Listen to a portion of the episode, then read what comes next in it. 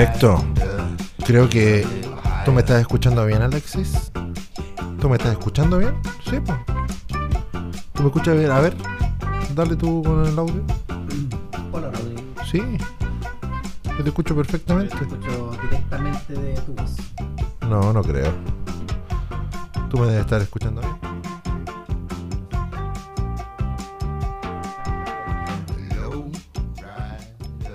Sí. Ahora estamos. Ahora sí, ¿o no? ¿No me escuchas? Sí, sí me debe escuchando. Sí, sí, sí. Perfecto. Ese es el momento entonces en donde le damos comienzo a este. Podríamos decir que es el piloto. El piloto de. De esta aventura que podría. Podría ir avanzando. Yo creo que. Si le damos bien, si le ponemos color, esta weá podría aprender. Si no, nos vamos a la chucha nomás. Eh, bienvenidos entonces a todos los audio escuchas al capítulo piloto de El Cubil Estéreo. Bienvenidos, bienvenido Alexis Masman, maestro gurú de las artes de la música. Yo hace rato que quería hacer algo contigo porque tú eres el que sabe esta wea. Así que quería ocupar todo tu fuá, todo tu bagaje. eh, y creo que es el momento de. Bienvenido Alexis, ¿cómo estás? Hola, Rodrigo. Buenas noches. Aquí departiendo en la. Compartiendo en la, en la noche profunda Oye, con una pequeña lluvia. y está nos- lloviendo rico, ¿sí o no? Y así Y- como. Y así como nos mojamos por dentro. O sea, por fuera también nos estamos mojando por dentro. Por ¿Qué estamos tomando, Estamos Alexis? tomando un, un 1733, un pisco chileno bastante bueno. 5 está, está bien rico. Lo vamos a poner ahí en, en- en la, en la foto en el, en el Instagram. Por si nos quieren hacer de sponsor después al futuro. ¿Te imaginas ahí, weón? Si esta weá aprende. Bueno, eh, un poco bajando al, al plano de la humildad, la información que manejo es, sí es amplia, pero es netamente de, de lectura, de, de complementar información que uno ya maneja, eh, pero tampoco soy una deidad o me las sé todas, pero obviamente sí puedo hacer los aportes en respecto a lo, a lo que conozco, sé y podemos profundizar muchos temas. Exacto. No solamente Yo siempre, música. yo siempre lo pensé. Yo eh, contigo he aprendido mucho, mucho de música y eh, te tengo que sacar el provecho. Así que mm, creo que este es el momento. Creo que este esta cuarentena nos ha servido pa- también para poder, eh, pa poder pensar en proyectos y creo que es el momento. Así que bienvenido Alexis, creo que esta podría ser una bonita aventura que, que podría, que podría agarrar vuelo. Por supuesto, Rodrigo. Así que démosle. Eh, vamos a ir avanzando con, con- con ciertos espacios. Y partimos con discos que cumplen años. Alexis, eh, durante los últimos días han cumplido años ciertos discos. Tú los tienes ahí en, en tus apuntes. Mira, particularmente lo- los discos que cumplen años ahora en fechas, podríamos decir, exactas, eh, está el In Rock de Purple, un disco que, si no me equivoco, se salió al mercado hace 50 años atrás, específicamente, no sé, ahí quiero, quiero ratificar si el 3 o el 8 de junio, que no, no tengo bien recordada la fecha. Pero un disco bastante relevante para lo que es el género rock. No vamos a encasillar, no nos vamos a encasillar un poco más allá-. ¿Por qué no te tiráis un, un poquito de Lin Rock? Y yo te, yo te subo aquí el volumen. Vamos, pero inmediatamente a escuchar un disco que, aparte que marca un quiebre muy importante en la, en la trayectoria de, de Deep Purple, no solamente en lo musical, sino que también en, en los integrantes. Voy a, voy a poner primero la música y de ahí complementamos un poco la, la información de este importantísimo disco de rock. La portada de este disco es la de salen los. como en el Monte Rushmore, ¿o no? Exactamente. Ah, una- sí me suena. Una ¿Y ese, y parodia ese tú, de- yo- tú lo, tú lo tenís físico? Lo tengo en CD, no lo tengo en vinilo. Solamente en CD. Sí. Perfecto. pero es uno, disco, uno de los discos que de todas maneras tendría, tendría físicamente. Oye, así parte, así parte este disco. Notable, escuchamos un poquito. ¿eh?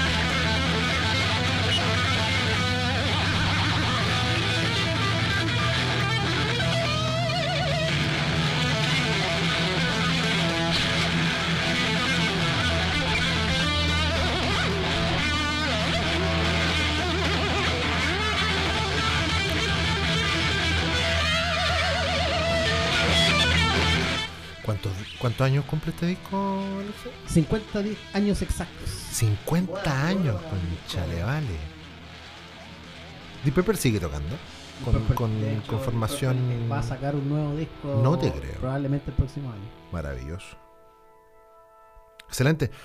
¿Qué otro disco cumple años, Alexis, este, en este periodo, en estos días? En estos días, prontamente, el 30 de junio, otro disco que también estéticamente marca mucho y musicalmente también fue bastante exitoso en Estados Unidos. El disco The Game de Queen. Claro. El The Game. ¿Y mm, qué canción famosa tiene ese? Bueno, aquí es el, el disco que, que toma preponderancia John Deacon, en el cual particularmente él quiso experimentar con, con, la, con la música que sonaba en la época, que básicamente era la música disco. Y sale uno de los, bueno, que fue uno de los temas más archiconocidos de la discografía de Queen para cualquier persona que tenga acceso a un equipo radial, o, a- o en este caso un dispositivo móvil de audio en la actualidad, que es el tema Another One Bites the Dust Another One Bind the Dust. en el cual tenemos la, la base rítmica de bajo característica y además ¿Y por qué no te lo ponías ahí? y adentro? además de ese tema también hay otro tema que tiene mucho una base muy potente de bajo que es Dragon Attack Eh, es uno de los discos más apreciados por los fans de Queen.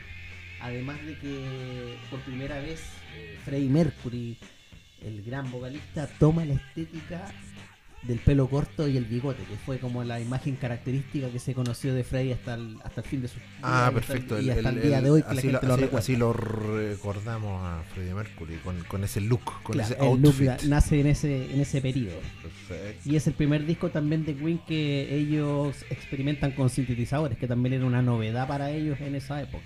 Mira, Era una apuesta más comercial, pero que fue igual de exitosa y un disco que se valora tremendamente en el tiempo hasta nuestros días. Excelente.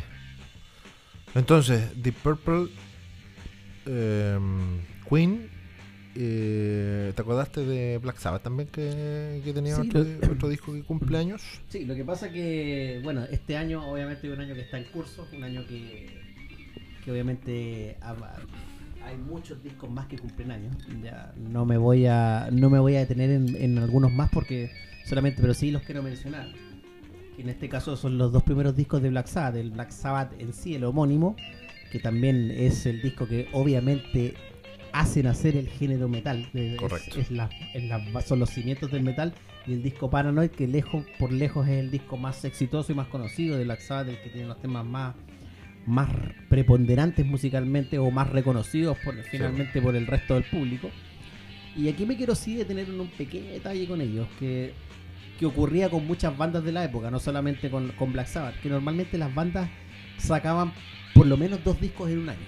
¿ya? Dos discos al año. Claro, ocurría principal, ocurrió con Led Zeppelin, ocurrió con Black Sabbath, Oye, ocurrió con Deep Purple, que también en el año 69 sacó, entre 69 y 70, en un periodo de menos de, de seis meses, sacaron dos Hoy discos. día, hoy día ya eso es rarísimo. Eso ya no se ve. O sea, estamos hablando de hoy día cada dos, cada un año, cada dos años sacan discos la- las bandas. ¿sí o no? No, o tenemos que esperar como Tool, que fue una leyenda casi la, el nuevo Exacto. disco que pasaron más de 10 años en el fondo, eh, que para que saliera una, un nuevo... Correcto. Y también que, bueno, dentro de este, de este grupo también pasó hace un tiempo atrás su cumpleaños, pero no para mí principalmente no es muy relevante, que también salió el, el Let It Be de los Beatles, que vendría siendo el último disco de su discografía, pero a mí me deja una sensación de que es como un disco más de relleno y de descartes que. Que material bien trabajado. O sea, Ya. el, el último gran disco de los Beatles finalmente es el Abbey Road, que está grabado después de este periodo, pero salió editado antes. Perfecto. O sea, ese es el último disco legal de los Beatles. En los anglo también, eh, 19 años cumple el Californication de los Red Hot Chili Peppers. eh, el 8 de junio de 1999 sale este disco eh, que sería como el tercero, ¿no es cierto? Veníamos con el Mother's Milk. Venía, no, el disco, el cuarto disco, Es el el, séptimo. Mother's. ¿El séptimo disco? Séptimo disco. Perfecto. Eh, que eh, tiene como, como granito el retorno de John Frusciante en la guitarra. Eh, y de alguna manera Red Hot Chili Peppers se hizo ya popular porque cambió la tónica que venía trayendo de, de su música más, más loca, más funk. Eh, y aquí ya empezaron a probar con ciertas baladitas eh, que, empieza a ser más popular para la gente. Eh, para mí en lo personal el Californication es un disco que, que marca. O sea, eh, no, no, eh, no es menor que sea el disco número 88 de los 200 discos que hay que escuchar en la vida de acuerdo a, de acuerdo a los gringos. Así que el Californication también 19 años cumple ya. Y en la mirada, y en la mirada chilena, Alexis, eh, en la música chilena, creo que también hay un disco que tenemos que darle, darle reconocimiento. Eh, ¿Cuál es? ¿El de los prisioneros? Ah, así es. Hace en el, en el mes de mayo, hace un, hace un par de semanas atrás, estuvo y cumplió particularmente 30 años el disco Corazones de los Prisioneros. Disco que, que fue bastante rupturista, eh, que hasta el día de hoy lo sigue siendo finalmente. Y que se podría también considerar como el, primer disco solista de Jorge González por, el contexto en el que se grabó el mismo ya en el cual se arrastra la salida de Claudio Narea, en el cual hay un cambio estilístico totalmente musical de tanto el- en el ritmo, en la música y en las letras de- del mismo disco en sí. Y claramente eso en un principio como, como cualquier disco incomprendido en su tiempo le penó, le pesó mucho a, lo- a los fans más acérrimos de los prisioneros que esperaban los discos de letras contestatarias que ellos habían formulado. Claro, porque aquí se fueron otra volada, se fueron la volada en la década de los 80. Más Eh. de relacional, ¿no? Eh, tiene que ver con, con la relación hombre-mujer eh, y con, con otra, con otra mirada más profunda. del Sí, el disco, el disco básicamente es bien descriptivo de la situación eh, amorosa que pasaba González en ese tiempo, que había un triángulo amoroso bien importante con la, con la que era la pareja de Claudio Narea en ese tiempo, que de hecho es lo que marca No te creo, la- ah, la ese, eso sabrosón no sabía. Claro, o sea, había ahí- un triángulo ahí. Claro, había un, ahí un, un- un enamoramiento de González de la señora Narea, lo que marca la salida de Narea Ah, mierda, una Yoko Ono, una Claro. Y obviamente Jorge en este caso se interioriza mucho en ese tema y relata a, a través de estas canciones su vivencia particularmente y algunos temas un poco más livianos que, que no reflejan si bien esa, esa situación, pero que cambian totalmente la, la estética de- del grupo. Excelente. Como, como dato ane- anecdótico también dentro de ese mismo disco, es este disco fue grabado en Estados Unidos por Jorge. Básicamente por Jorge porque se integra finalmente Miguel Tapia, que es el, el baterista de la banda, pero se podría decir que en términos simples que llegó a rematar solamente el disco a, a Estados Unidos. Ya, por lo tanto, todo está grabado por Jorge. Y el otro hito importante que tiene este disco en particular es que el productor del mismo en ese tiempo era un desconocido Gustavo Santaloaya. Mira, viejo conocido. Ya, que ahora es un- eh, un Café productor. Tacuba. Muy apetecido, ganador del Oscar ya. Correcto. Compositor de bandas sonoras y productor de muchas bandas latinoamericanas. Mira, Gustavo Santalaya le produjo este disco. Claro. Qué bonito, qué bueno. Así que hartos discos están cumpliendo años y así nos damos cuenta, weón, que estamos más viejos, ¿o ¿no? Sí, porque yo, el, el Californication, por ejemplo, 19 años atrás, yo estaba saliendo de cuarto medio. ¿En qué estáis tú? Yo estaba también eh, terminando la enseñanza media. Claro. Porque el disco salió en el año 98 o 99, ¿no? Ya Mm. perdí la. Perdí un año, el, parece que un año. el- 99. Claro. Tú en 99 Estaba estabas saliendo. Saliendo cuarto Porque medio, yo, yo soy de la generación 2000. como venga conmigo. Como venga conmigo, claro. O sea, tú podrías ser como la Chávez. Eh, sí, un disco que definitivamente son, como decía Rodrigo, son discos que uno atesora porque por el momento, por la vivencia que uno tiene en ese periodo. Es decir, Hay- hay- son parte de nuestros soundtrack de la Claro, vida. ¿sí o hay, no? hay discos que uno a lo mejor no es musicalmente lo que uno espera, pero marcan un periodo o situaciones o vivencias que finalmente te quedan grabadas a fuego en la memoria y en la retina y por supuesto que dentro de todo a grandes rasgos Californication es un gran disco no el mejor a mi criterio de Red Hot Chili Peppers pero sí un disco bien potente bien con temas muy marcados muy conocidos muy comerciales y por lo tanto no le voy a restar mérito. Por algo, de hecho, es el disco más vendido de ellos en su trayectoria que tuvo en ese tiempo, algo que tampoco se ve ahora, 16 millones de copias vendidas. 16 millones de copias, a, diferencia de los otros discos anteriores que vendían. Sí, lo que pasa que, bueno, antes de, de Californication está One Hot Minute, que es un disco, a mi criterio, bastante infravalorado por los fanáticos de los Red Hot Chili Peppers, que es un disco que no, no es malo, pero es claramente estilísticamente distinto, pero igual tiene temas muy conocidos. Y en ese disco se vendieron 7 millones de copias. Y antes, y antes de ese, en el año 91, estaba el Block Sugar Sex Magic, que fue el disco que finalmente lo lanzó al estrellato. O sea, con ese disco explotaron, justamente con la formación de, de que es la que, la que estamos conversando. Y ese disco vendió 16 millones de copias. Es decir, eh, comercialmente el Californication también marca como por así decirlo el retorno de los de los fans acérrimos a escuchar a la banda que había abandonado al grupo cuando entró Dave Navarro en guitarras. Correcto. Qué bien. Em, hemos analizado entonces los discos que cumplen años y eh, podríamos pasar a nuevos lanzamientos. ¿qué ha salido nuevo Alexi de eh, en este tiempo em, no ha salido nada, nada nuevo. Em, sí, pues, claro que sí.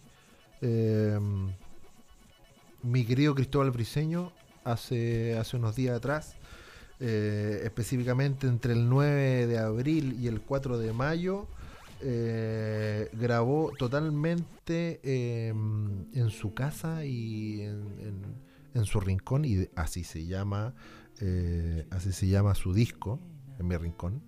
Eh, grabó varios temitas solito, eh, autodidacta, pero con la ayuda.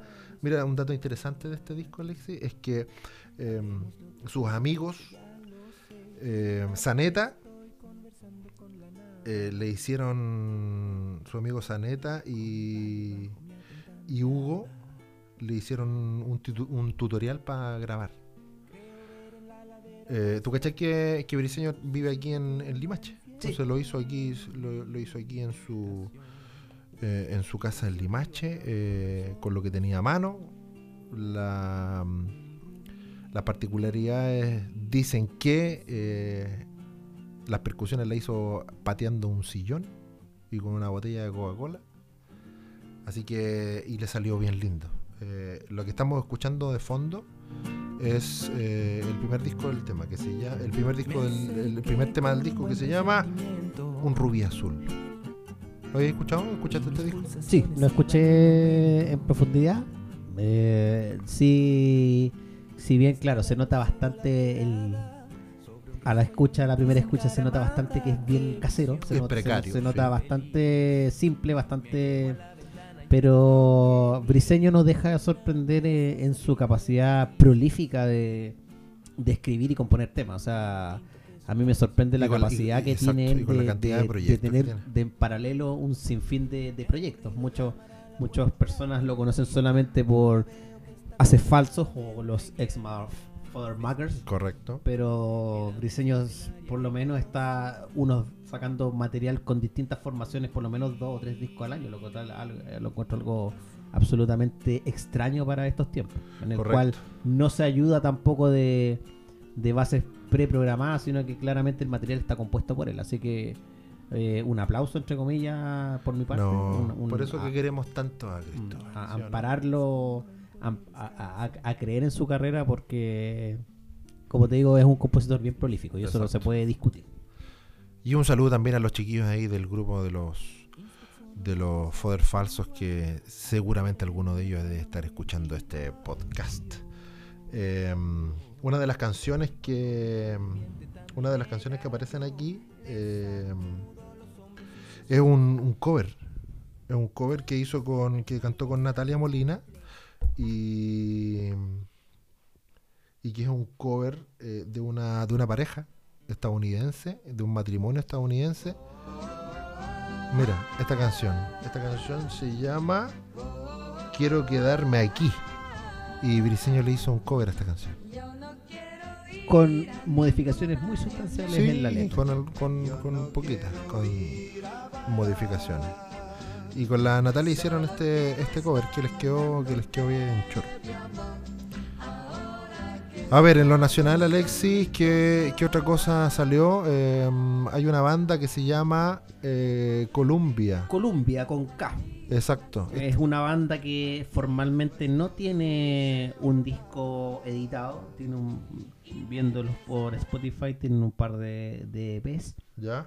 Ya, eh, bueno, tienen un integrante histórico de la banda Los Bunkers. Eh, tienen a, a López, a- al bajista, no, no El recuerdo bajista. el nombre de este minuto del, del bajista. Exacto. Gonzalo- Álvaro Gonzalo. Gonzalo Gon- López, si Gonzalo. López, Claro. puede ser. Gonzalo López, integrante, Sí. for- eh, digamos, sé que se mantiene en esta banda. Perfecto. Aquí Y le voy a poner un la temita, este es un temita de Columbia. Claro, y la particularidad es que lanzaron un tema, un cover de los Traveling Wilburys, que se podría considerar como una de las primeras super bandas eh, o, o bandas All Stars que salió en los años 80.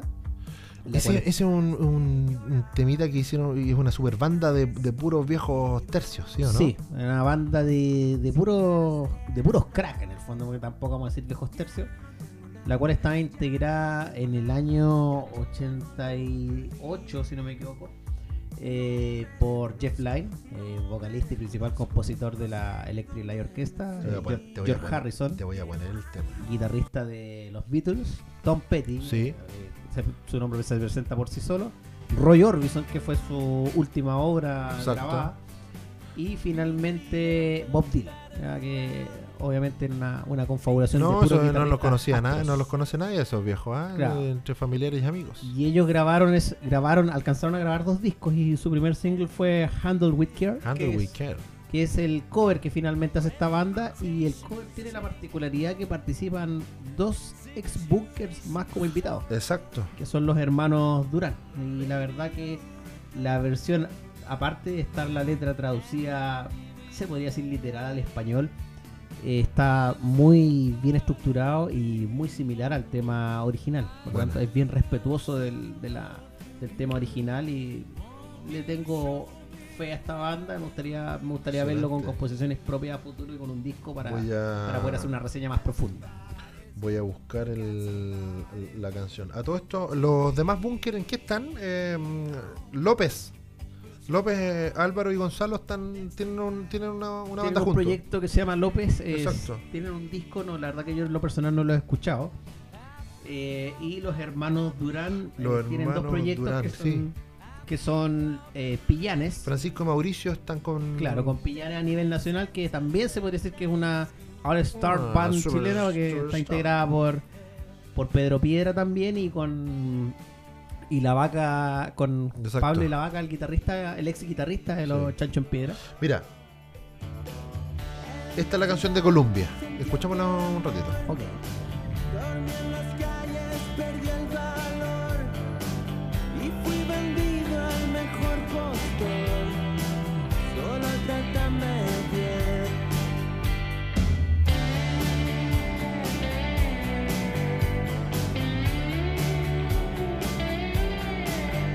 Y tiene, tiene, un, tiene un aire, eso parece. Tiene harta onda el tema. Buena. Así con los bunkers. eh, los López, Lance Internacional y Pillanes. Excelente. Y el hiato que hubo en el estallido social, que hubo una Ah, reunión mira, de los bunkers que, reunieron. no- sí, que casi- solamente casi fue por, por esa circunstancia, no, no proliferó más allá y lo dijeron desde un principio. Ya. O sea, no hay indicios No hay de- gira, no hay junta. nuevo disco, no hay...